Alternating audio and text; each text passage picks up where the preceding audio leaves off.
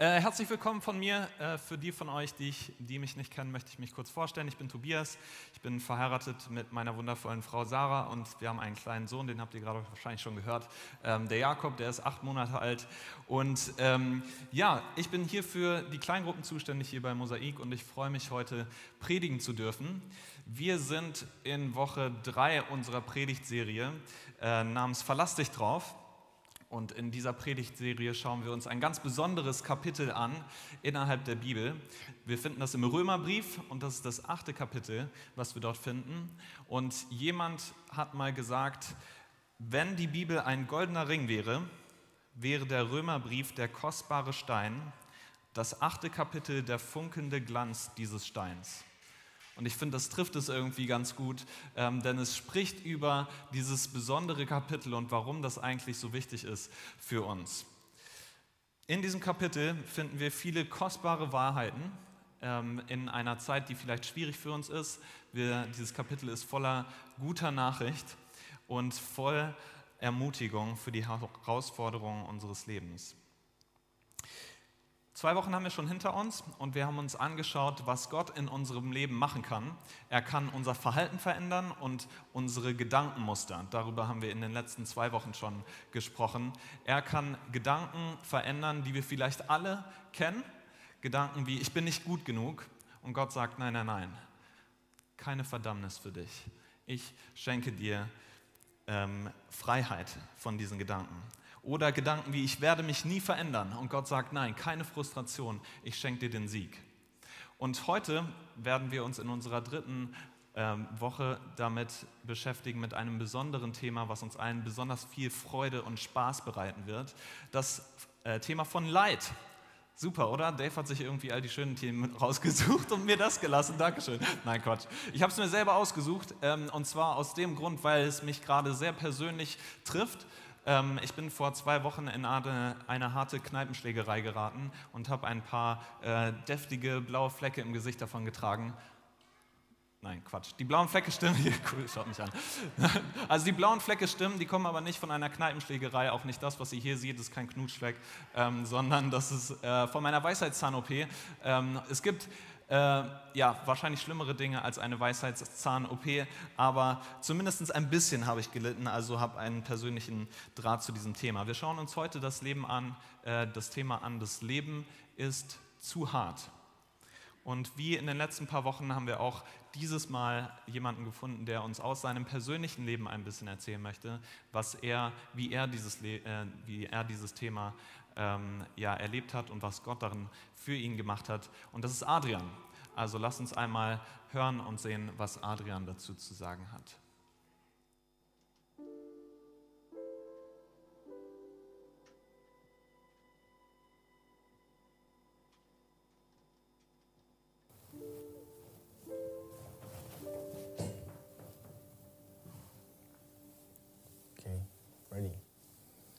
I remember this night sitting next to my wife in bed. And I was so frustrated, crying and arguing angrily with God. I was on this breaking point, begging for His help, His voice, something that made me feel that He was there. But instead, I got silence. Uh, and the feeling that He was pushing harder and harder. And whenever I felt that I had reached the bottom, there, there was another sub level, another area where things were getting even harder. A couple of years before, I had a life project that I liked. A good job. Chris and I were just married. We were serving in a church and had a fantastic group of friends. So things were just great. But part by part, God started to change everything closing doors, cutting relationships, and bringing us to another part of the world with another language, a different culture, away from everything I had built so far. So there I was, a few months after arriving to Berlin, with no job, no project at all, feeling stripped away from everything, and without strength to keep, to, to keep going. And I would love to tell you that something happened that night some miracle or some strong manifestation, but that's not my story. Nothing happened, and I just fell asleep like any other night. But now I can see that every step, every moment of desperation and silence was part of His work on me, was part of His plan for me. And even though things are not completely solved yet, one thing I know for sure God was there in every step, working on me, changing things, and doing everything on His time. So even though every story is different, one thing I know for sure. And God taught me some, some things that I think can be helpful for many. The creator of all things, our Father and Savior, He's also working in our lives, shaping us into what He has planned for us to be. So, yes, He has a specific plan for each of us. The challenge is not to lose hope, to keep holding on and know for sure that God is there. He's always there and He's always in control. As David says, I remain confident of this. I will see the goodness of the Lord in the land of the living. Wait for the Lord, be strong, and take heart.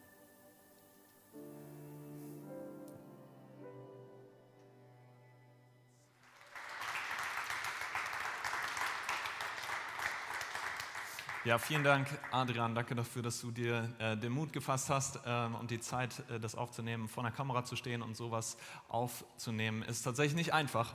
Ähm, also vielen Dank für deine Ehrlichkeit, dass du uns daran hast teilnehmen lassen. Vielen Dank.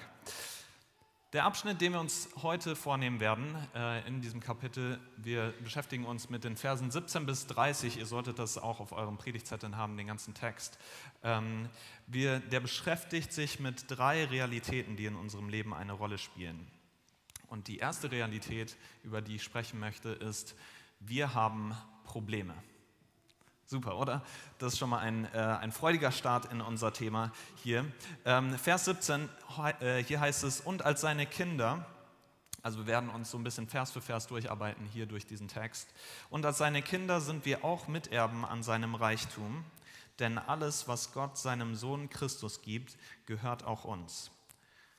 So hört sich das erstmal gut an. Doch wenn wir an seiner Herrlichkeit teilhaben wollen, müssen wir auch seine Leiden mit ihm teilen. Frage mich, was Timon und Pumba wohl dazu gesagt hätten. Ja, ihr wisst schon, dass äh, dieses, was ist das, ein, äh, ein Erdmännchen und ein Warzenschwein äh, aus König der Löwen und die singen Hakuna Matata, äh, die Sorgen bleiben dir immer fern. Ähm, so gern ich mir wünschen würde, die beiden hätten recht gehabt, ähm, ganz so einfach ist es dann doch nicht im Leben. Die Realität sieht doch ein bisschen anders aus. Wir haben es gerade von Adrian gehört und vielleicht sitzt du auch heute hier oder schaust zu Hause zu und denkst dir, nee, die Sorgen bleiben dir nicht immer fern. Äh, die Sorgen holen dich manchmal leider doch ein und es gibt Leid und es gibt Schmerz in unserem Leben. Und auch unser Text hier sagt, nicht nur unsere Erfahrungen, sondern auch der Text hier sagt, die Realität ist eine andere. Wenn wir an seiner Herrlichkeit teilhaben wollen, müssen wir auch seine Leiden mit ihm teilen. Das ist nicht gerade der Vers, den wir gerne auf Insta posten äh, oder jemanden äh, schreiben würden, den wir gerne für den christlichen Glauben werben würden. Hey, du wirst leiden. Das ist doch super, oder? Ähm, nein, das, ähm, es, es fällt uns schwer, dieses Thema von Schwierigkeiten. Denn wir wissen, dass Gott uns kein sorgloses Leben versprochen hat. Er hat uns nicht versprochen, dass immer alles super wird, ähm, keine Sorgen, immer alles super. Ähm, und trotzdem würden wir uns das doch wünschen, oder? Ein Leben auf Wolke 7, ähm, ein Leben, wo die Sorgen uns tatsächlich immer fernbleiben. So ein bisschen wie äh, dieser Ort hier, den ich euch mitgebracht habe. Ich hoffe, ihr könnt sehen. Ähm, hier solltet ihr einen wunderbaren Ort sehen. Oh ja, das sieht gut aus, oder? Ist ein bisschen gemein, das in Berlin im Februar zu zeigen. Ähm, aber das ist der Ort, wo, den wir uns gerne vorstellen würden, oder? Ein perfekter Ort, äh, die Sonne scheint, ein glasklares Wasser, ähm, schöner, warmer Sand. Vielleicht liegt ihr dort irgendwie, ihr seid ganz alleine ähm, in, einem, in einer schönen Liege, habt vielleicht einen Drink in der Hand, einen Cocktail oder sowas. Das ist der Ort, wo wir gerne hinwollen würden, oder? Jetzt stellt euch aber vor, der einzige Weg, der zu diesem Ort hier führt, ähm, führt über Schwierigkeiten. Da müsst ihr vielleicht irgendwie, weiß ich nicht, da irgendwie die Felsen runterkrabbeln oder es ist gefährlich, ihr könnt verletzt werden. Ähm, Teile äh, dieses Weges sind sehr schwierig und ähm, dieser Weg ja, hat vielleicht auch ein bisschen was an Leid für sich. Ihr wisst vielleicht, worauf ich hinaus will. Ja? Also um an diese Herrlichkeit dort zu kommen, ähm, müsst ihr das Leiden des Wegs auf euch nehmen. Wir sind Kinder Gottes, so heißt es hier in diesem Text, Miterben an seinem Reichtum und uns gehört alles, was Jesus gehört. Unvorstellbar. Wir werden eine unaussprechliche Herrlichkeit sehen und genießen, wenn wir Gott in all seiner Herrlichkeit, in all seiner Schönheit, in all seiner Heiligkeit und in seinem Wunder sehen, wenn wir es nicht nur sehen, sondern wenn wir seine Gegenwart genießen können. Aber um dorthin zu kommen, führt der Weg über Leid. Wenn wir an seiner Herrlichkeit teilhaben wollen, müssen wir auch seine Leiden mit ihm teilen. Wie sehr würden wir uns wünschen, das wäre nicht so, oder? Wie sehr hätten wir gerne den Strand ohne den Weg? Wie gerne hätten wir gerne die Herrlichkeit ohne das Leid?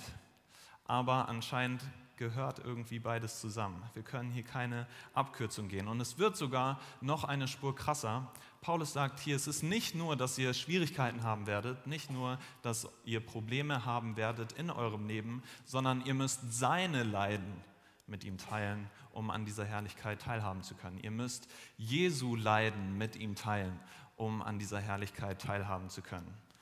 Das ist ganz schön krass, oder? Jesus hat gelitten.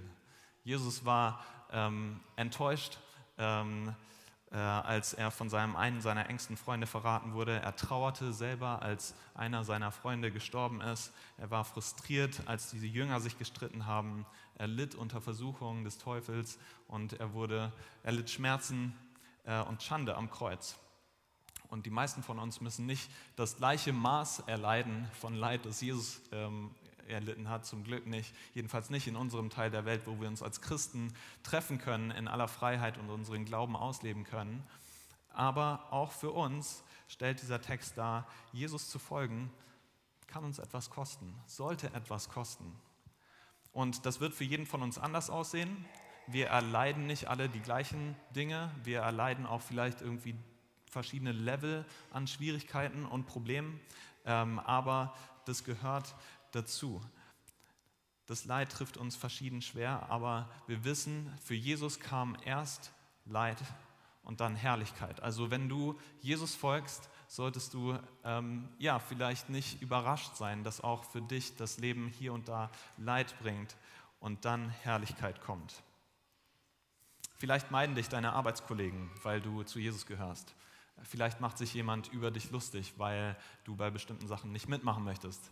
Oder vielleicht ähm, verzichtest du auf etwas, was du eigentlich haben könntest, aber du nimmst es dir nicht, weil du weißt, dass es Gott keine Ehre machen würde. Vielleicht hast du auch andere Erfahrungen gemacht, ähm, wo du sagst, oh, ja, das ist schwierig, da leide ich. Die Frage ist also nicht, werden wir Probleme haben, sondern wie werden wir damit umgehen? Was machen wir mit unseren Problemen? Okay? Eine sehr bekannte und beliebte Art und Weise, mit Problemen umzugehen, ist das Probleme vergleichen. Kennt ihr das? Macht ihr das manchmal? Ähm, ihr hört von den Problemen anderer Menschen, um dann abzuschätzen, hm, wie schwer oder wie leicht habe ich es eigentlich in meinem Leben. Ich kenne das ganz gut. Ähm, ein Beispiel von uns, das Thema Babyschlaf, sehr aktuell. Ähm, ähm, manchmal spricht man mit anderen jungen Eltern und äh, findet heraus, wow, deren Baby schläft zehn Stunden am Stück. Nein, keine Ahnung, ich habe dieses Baby noch nicht kennengelernt. Aber ähm, unser kleines Baby macht vielleicht zwei oder weiß ich nicht. Also so hört man von anderen, man vergleicht seine Probleme ähm, mit anderen, also zumindest das Schlafproblem, nicht das Baby ein Problem sind, ähm, aber das Schlafproblem. Ähm, und so finden wir heraus, wie gut wir im Vergleich ähm, zu diesen anderen äh, Menschen abschneiden, beziehungsweise wie hart uns diese Probleme treffen. Und das mag vielleicht effektiv erscheinen und sinnvoll sein, ähm, aber es gibt zwei wirklich echte Probleme mit dieser Art und Weise, mit Problemen umzugehen. Das erste Problem ist, dass wir uns auf das, äh, auf die Probleme anderer verlassen, um uns besser zu fühlen. Das ist nicht besonders schön. Die zweite Sache ist, die es schwierig macht, dieser Umgang mit Problemen, ist, was ist, wenn du deine Probleme vergleichst und du hast wirklich die schlimmsten? Was, wenn du am schlimmsten dran bist, wenn deine Probleme die größten sind von allen, die du mit anderen vergleichst? Dann bringt dich diese Art und Weise dieses Umgangs mit Problemen tatsächlich nicht mehr weiter. Und von daher spricht dieser Text von einem anderen Umgang mit Problemen, den wir ähm, finden sollten. Paulus sagt, vergleich deine Probleme nicht mit den Problemen anderer, sondern vergleich deine Probleme mit der kommenden Herrlichkeit Gottes. Hier steht es, Vers 18, ich bin aber davon überzeugt, dass unsere jetzigen Leiden bedeutungslos sind im Vergleich zu der Herrlichkeit, die er uns später schenken wird. Vielleicht kommst du an einen Punkt in deiner Krise, ähnlich wie Adrian, wo du sagst, nee, ich kann einfach nicht mehr. Es ist einfach zu viel, es ist zu schwer, ich kann das alles nicht mehr ertragen. Adrian hat sowas äh, gesagt wie an diesem Abend war es so, als, äh, oder es ist eigentlich die ganze Zeit so gewesen, dass ich dachte, ah, jetzt habe ich endlich den, den Boden erreicht, es kann nicht mehr schlimmer werden. Aber immer, wenn ich das Gefühl habe oder hatte, ist immer noch etwas Schlimmeres dazugekommen, es ist einfach immer schlimmer geworden. Und er hat auch gesagt, ich würde gerne sagen, dass an diesem Abend, wo ich so zusammengebrochen bin, dass sich etwas verändert hat und Gott eingegriffen hat und etwas komplett verändert hat, aber da war nichts. Da war einfach Stille. Vielleicht kennst du das ja auch, dieses, äh, diese Stille. Und das ist, wenn du Jesus nachfolgst, wenn du Christ bist, ist das besonders hart, ist das besonders schlimm. Dieses Gefühl von, nicht nur von dem Problem und dem Leid und dem Schmerz und so weiter, was man sowieso schon trägt, sondern noch dazu, wo ist Gott eigentlich in dem Ganzen? Hat er mich vergessen? Kümmert er sich überhaupt? Was ist eigentlich hier los? Ich verstehe nicht, was Gott macht. Und tut er überhaupt hier irgendetwas? Ich verstehe es einfach nicht. Ich habe euch ein weiteres Bild mitgebracht von einer Waage. Ähm, diese Waage ähm, wurde, wird jetzt vielleicht nicht mehr unbedingt jetzt benutzt, aber zumindest vor ein paar hundert Jahren ähm, ist das die Art und Weise, oh Wunder, wie man herausgefunden hat, wie schwer eine Ware ist, die man kaufen möchte. Okay, dafür ist so eine Waage gewesen. Also stellt euch vor, ähm, ihr möchtet zu einem Markt gehen und ihr möchtet 500 Gramm Nüsse kaufen. Okay, keine Ahnung, was ihr damit machen wollt. 500 Gramm Nüsse, vielleicht einen Kuchen backen oder sonst irgendwas. Also ihr geht zu diesem Markt hin. Das Erste, woran ihr unbedingt denken müsst, ihr müsst eure eigenen Gewichte mitbringen. Okay, ähm, also ihr hattet wahrscheinlich irgendwie, keine Ahnung, so eine kleine, kleine, kleine Tasche dabei, irgendwie ein paar eigene Gewichte. Ihr habt 500 Gramm Gewichte dabei, ihr tut die eine, tut die in die Waagschale rein und dann fragt ihr den Händler, bittet ihr den Händler, dass, ihr, dass er so lange Nüsse auf die andere Waagschale tut, bis beide Schalen im Gleichgewicht sind. Okay, so habt ihr herausgefunden, der Händler hat euch nicht über den Tisch gezogen, es ist euer Gewicht, was drin steht, äh, und es sind tatsächlich 500 Gramm Nüsse, ähm, die ihr hier bezahlt. Ähm, und das ist die Art und Weise, dieses Bild, was Paulus hier benutzt. In die eine Schale legt ihr eure Nöte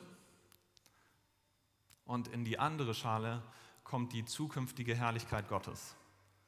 Und was passiert? Dieses hier. Okay, die zukünftige Herrlichkeit Gottes ähm, überragt bei weitem unsere aktuellen Leiden. Das ist das, was Paulus sagt in einer anderen Stelle, 2. Korinther 4, Vers 17. Denn die Nöte, die wir jetzt durchmachen, sind nur eine kleine Last und gehen bald vorüber. Und sie bringen uns etwas, was von unvergleichlich viel größerem Gewicht ist, eine unvorstellbare und alles überragende Herrlichkeit, die nie vergeht.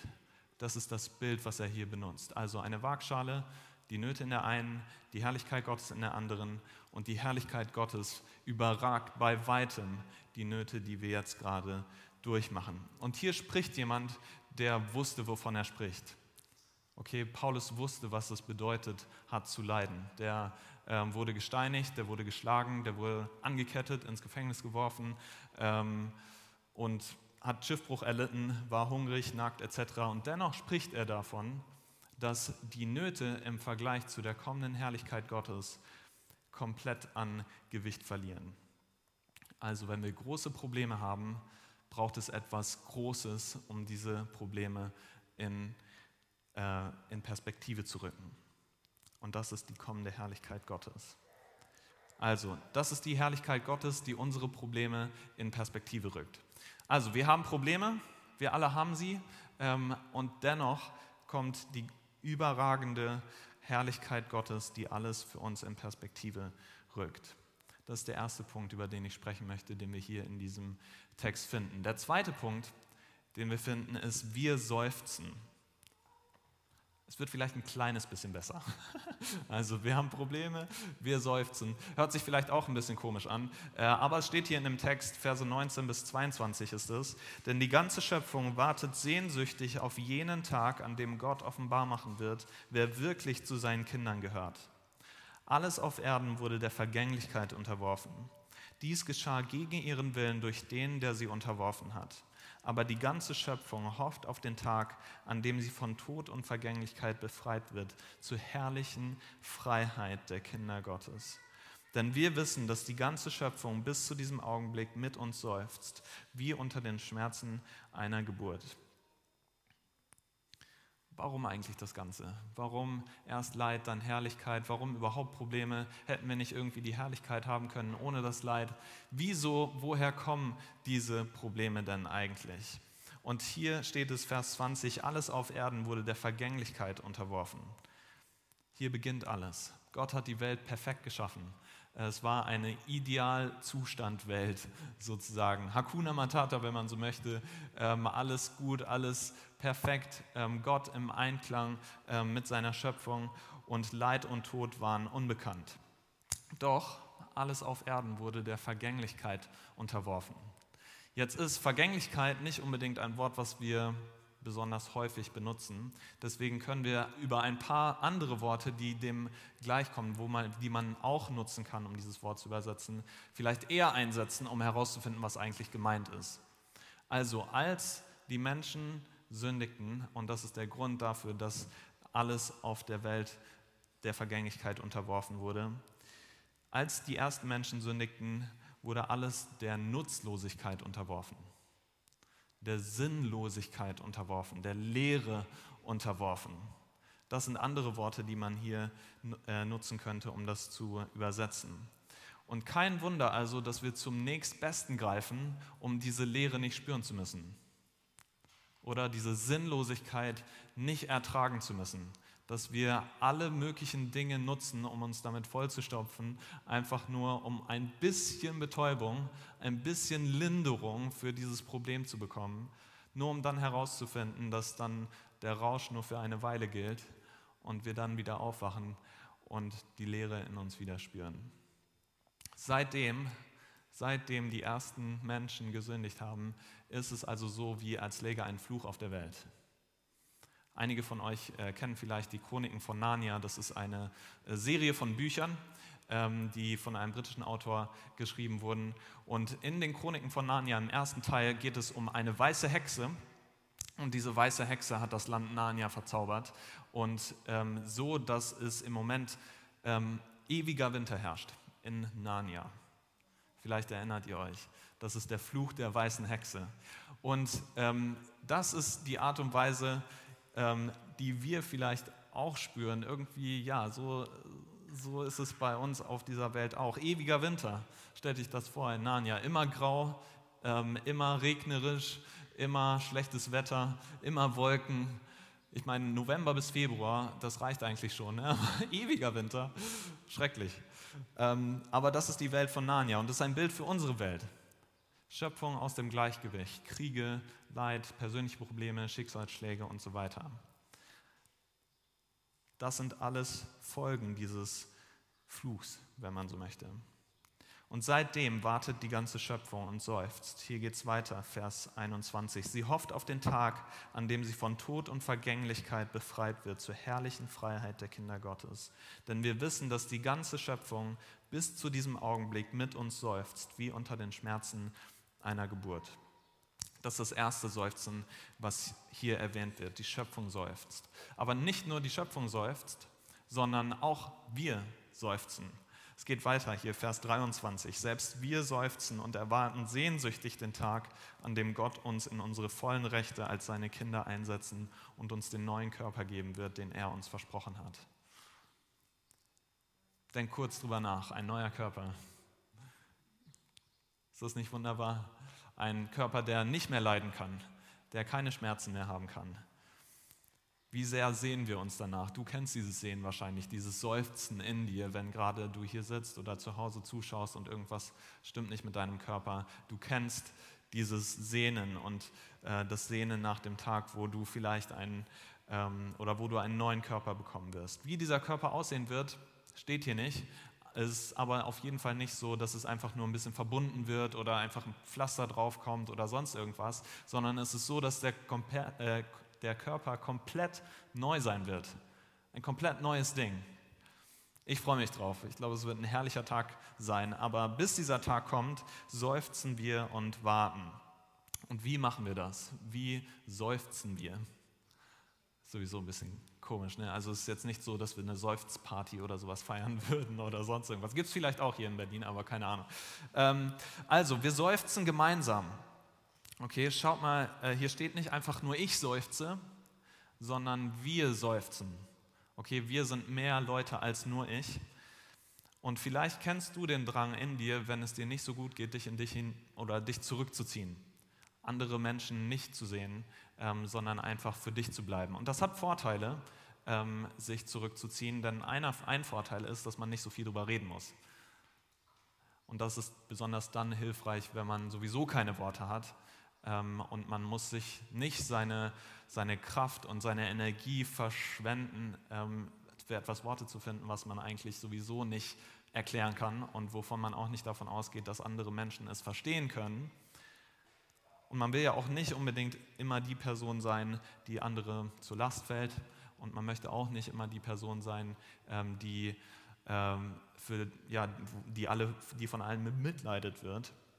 Also das ist ein Vorteil, sich zurückzuziehen. Aber der große Nachteil davon ist, ähm, dass es normalerweise mit Isolation zusammenkommt, wenn wir uns zurückziehen. Und zwei Dinge können in Isolation passieren. Erstens, gefährliche Gedanken können sich in dir breit machen. Gedanken wie, hier stört doch sowieso niemanden, äh, ob ich da bin oder nicht oder wie es mir geht. Danach fragt doch sowieso niemanden, niemand. Also was soll das Ganze hier? Dann kann ich auch irgendwie, kann ich fernbleiben und mich in mich selber zurückziehen. Und das bedeutet normalerweise, dass unsere Sicht auf die Dinge, auf die Realität ähm, ja, verdreht wird. Ähm, dass sich Gedanken einschleichen, die so einfach nicht stimmen. Die zweite Sache, die in Isolation passieren kann, ist, du findest keine Unterstützung. Denn wenn niemand weiß, dass es dir nicht gut geht, kann dich auch niemand unterstützen. Macht, sich, äh, macht Sinn, ne? Also es gibt Dinge aber im Leben, die können wir nicht alleine bewältigen. Da brauchen wir einander für. Und von daher widersteh dem Drang, dich zurückzuziehen, wenn du leidest, sondern such dir hier zum Beispiel, such dir eine Kleingruppe und aus dieser Kleingruppe vielleicht ein, zwei Leute, die wirklich wissen, wie es dir geht, ähm, mit denen du das besprechen kannst ähm, und bleib nicht mit deinem Leid alleine, sondern teil das mit anderen. Also wir seufzen gemeinsam, wir seufzen aber auch hoffnungsvoll. Es steht hier Vers 24, nachdem wir nun gerettet sind, hoffen und warten wir darauf, denn wenn man etwas schon sieht, was man, äh, wenn man etwas schon sieht, muss man nicht mehr darauf hoffen. Und was ist die Hoffnung auf etwas, das man schon sieht? Wir seufzen auch geduldig. Aber wenn wir auf etwas hoffen, das wir noch nicht sehen, müssen wir mit Geduld und Zuversicht darauf warten. Und das ist das, was häufig so schwer fällt, oder wenn man leidet, auf etwas zu warten. Aber lässt Gott uns alleine darin? Nein, das ist das dritte Seufzen, was hier angesprochen wird. Der Heilige Geist hilft uns in unserer Schwäche denn, wenn wir, denn wir wissen nicht einmal, worum oder wie wir beten sollen, doch der Heilige Geist betet für uns mit einem Seufzen, das sich nicht in Worte fassen lässt. Das ist das dritte Seufzen hier in dem Text. Also die Schöpfung seufzt, wir seufzen und der Heilige Geist seufzt. Ist das nicht tröstend? Wenn wir nicht wissen, worum wir beten sollen oder wie wir sogar beten sollen, weiß es jemand anderes. Und er weiß es nicht nur, sondern er tut es für uns. Und das bedeutet nicht, dass du nicht beten musst. Nein, wenn du empfangen möchtest, solltest du bitten. Aber es bedeutet, wenn du beten möchtest, dann ist der Heilige Geist da und hilft dir zu beten. Und das ist Wunderbar. Der Heilige Geist hilft uns in unserer Schwachheit. Vers 27, und der Vater, der alle Herzen kennt, weiß, was der Geist sagt, denn der Geist bittet für die, die zu Gott gehören, wie es dem Willen Gottes entspricht. Also, wir haben Probleme, wir seufzen und wir empfangen Gutes. Das ist der letzte Punkt, über den ich sprechen möchte, der dritte Punkt. Und der fängt mit einem Vers an, der sehr bekannt und sehr beliebt und hoffentlich ähm, aus unseren ähm, Haltungen, die im Moment so eher total niedergedrückt sind, ähm, etwas Aufgerichtetes macht, weil er voller Hoffnung ist ähm, und voller, ähm, ja, voller Ermutigung für uns. Also lasst uns das zusammen ansehen, Verse 28 bis 30. Und wir wissen, dass für die, die Gott lieben und nach seinem Willen zu ihm gehören, alles zum Guten führt. Denn Gott hat sie schon vor Beginn der Zeit auserwählt und hat sie vorbestimmt, seinem Sohn gleich zu sein, damit sein Sohn der Erstgeborene unter vielen Geschwistern werde. Und da er sie erwählt hat, hat er sie auch berufen, zu ihm zu kommen. Er hat sie gerecht gesprochen und hat ihnen Anteil an seiner Herrlichkeit gegeben. Wow. Und das ist so ein ähm, bekannter, so ein beliebter Vers, äh, dass ich gerne mit euch in der verbleibenden Zeit einfach mal fast Wort für Wort durchgehen würde, äh, um den so ein bisschen auseinanderzunehmen äh, und darin Wahrheit und Trost für uns zu finden. Also, lass uns das gemeinsam schauen. Äh, nicht, äh, also wir fangen an, wir wissen. Okay, so, so geht dieser Vers los. Wir wissen, nicht wir vermuten, nicht wir glauben oder hoffen, sondern wir wissen, dass für die, die Gott lieben und nach seinem Willen zu ihm gehören, alles zum Guten führt. Ein paar Verse vorher ging es um etwas, was wir nicht wissen. Wir wissen nicht, worum wir beten sollen. Wir verstehen manche Dinge nicht, warum sie passieren. Wir wissen nicht, was die Zukunft bringt. Manchmal sind wir perplex, wenn wir an das Leid denken, was uns trifft oder andere Menschen trifft und wir verstehen es einfach nicht. Wir wissen nicht, warum es passiert. Aber in all den Sachen, die wir nicht wissen, wissen wir dieses eine, dass Gott alles zum Guten führen wird. Was ist dieses Gute?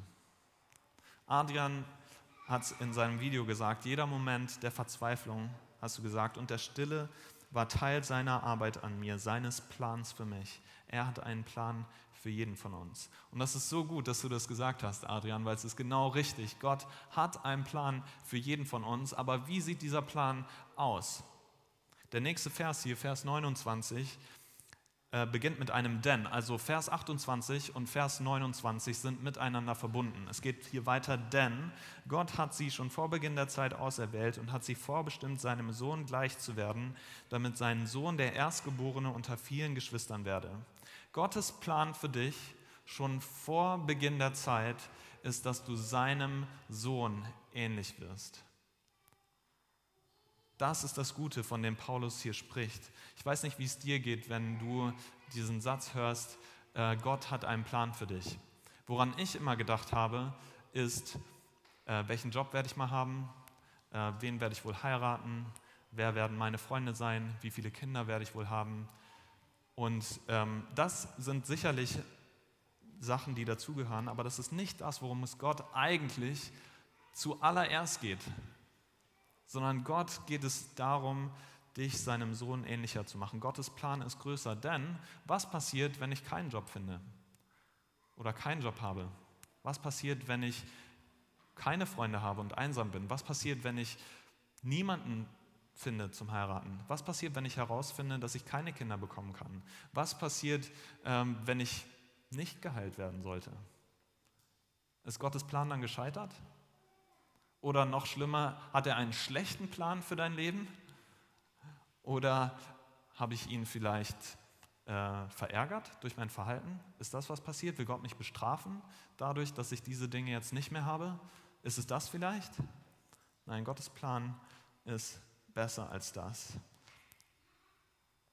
Gottes Plan für dich ist, seinem Sohn gleich zu werden. Und wenn wir nur ein bisschen verstehen könnten, wenn wir nur eine, einen Hauch einer Ahnung hätten, wie gut das eigentlich ist, ähm, würde das alles verändern. Die Liebe, die der Vater für den Sohn hat, die Einigkeit und der Friede, die Harmonie, die zwischen, äh, zwischen Gott selber ist, Vater, Sohn und Heiliger Geist, ähm, die Beziehung, die Innigkeit, die der Vater mit dem Sohn hat, seine Freude an dem Sohn, sein Wohlgefallen, sein, ähm, seine Gunst, die der Vater für den Sohn hat, wie Jesus regiert, wie er heil ist, wie er heilig ist, all das gehört uns, wenn wir ihm gleich sind, wenn wir ihm gleich werden. Und das ist das, worauf Gott hinsteuert.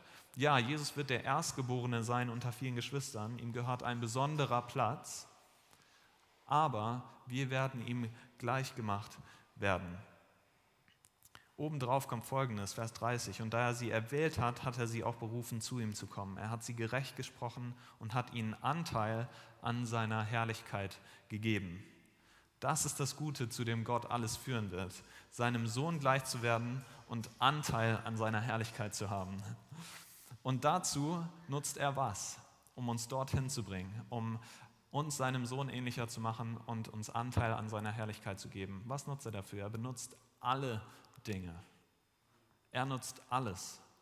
Nicht nur die Guten, nicht nur das, was uns gefällt, nicht nur das, was ähm, wir gerne hätten, sondern alles. Und das beinhaltet auch Leid, auch Probleme, auch Schwierigkeiten, die er benutzt, um uns seinem Sohn gleich werden zu lassen und uns Anteil an seiner Herrlichkeit zu geben. Und wenn wir das verstehen, wenn wir lernen, alles anzunehmen, was Gott diesem Ziel ähm, zunutze uns gibt, ähm, wenn wir das lernen, dann kann dieses Versprechen seine ganze Kraft in unserem Leben entfalten, wenn wir alles annehmen zu dem Ziel, Jesus gleich zu werden und seine Herrlichkeit zu empfangen.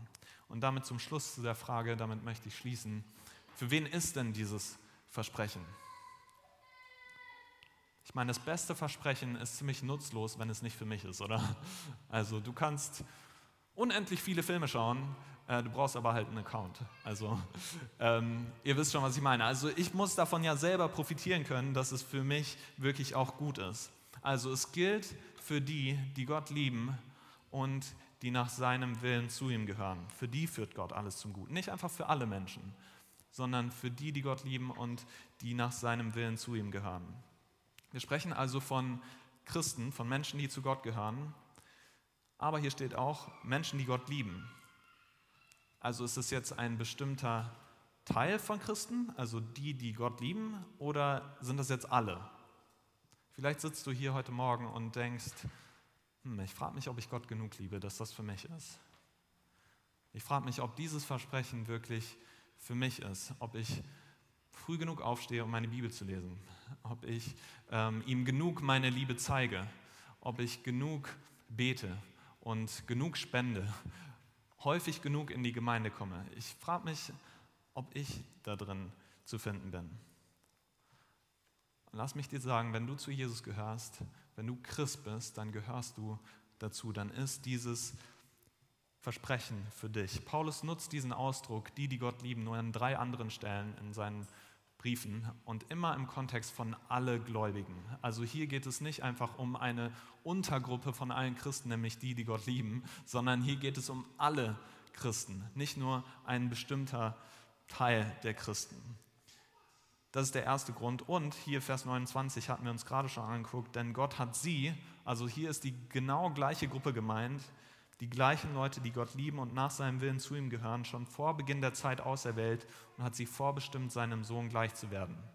Es gibt keinen Christen auf dem Planeten, auf den das nicht zutrifft, der nicht von Gott vorbestimmt ist, der nicht von Gott berufen wurde oder er hat auch nicht den einen seine Herrlichkeit geschenkt und dem anderen nicht seine Herrlichkeit geschenkt. Er hat nicht den einen gerecht gesprochen, den anderen nicht, sondern nein, es ist die gleiche Gruppe.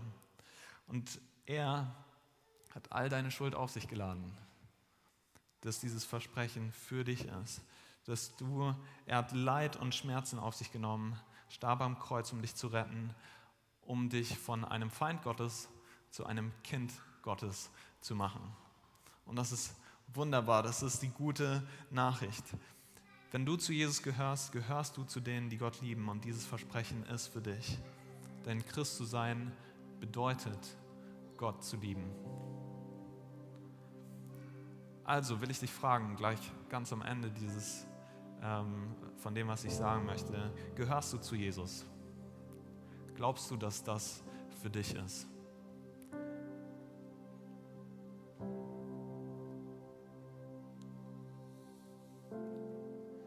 Dann möchtest du vielleicht heute die Entscheidung treffen, ähm, zu denen zu gehören, die Gott lieben und dieses Versprechen für dich zu beanspruchen.